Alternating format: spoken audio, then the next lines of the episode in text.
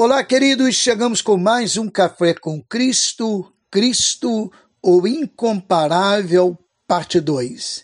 Esta é a segunda parte do texto do Dr. John Haggai, fundador do Instituto Haggai, que treina líderes em todo o mundo, investindo muito em líderes de países pobres. Para o geólogo, Jesus é a rocha eterna. Para o escritor, a palavra viva.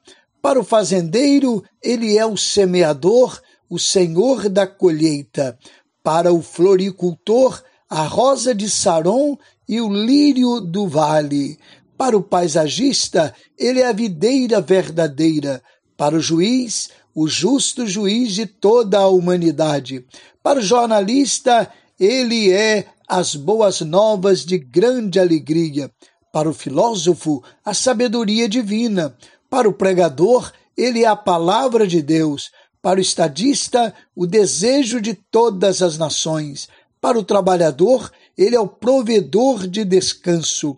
Para o pecador, o Cordeiro de Deus que tira o pecado do mundo. Para o cristão, ele é o Filho do Deus vivo, o Salvador, o Redentor e Senhor.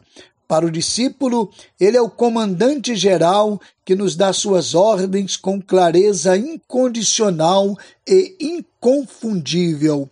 Ele é Cristo, o incomparável. Vale a pena entregar a vida ao incomparável. Com a benção do eterno Neemias Lima, pastor da Igreja Batista no Braga, Cabo Frio.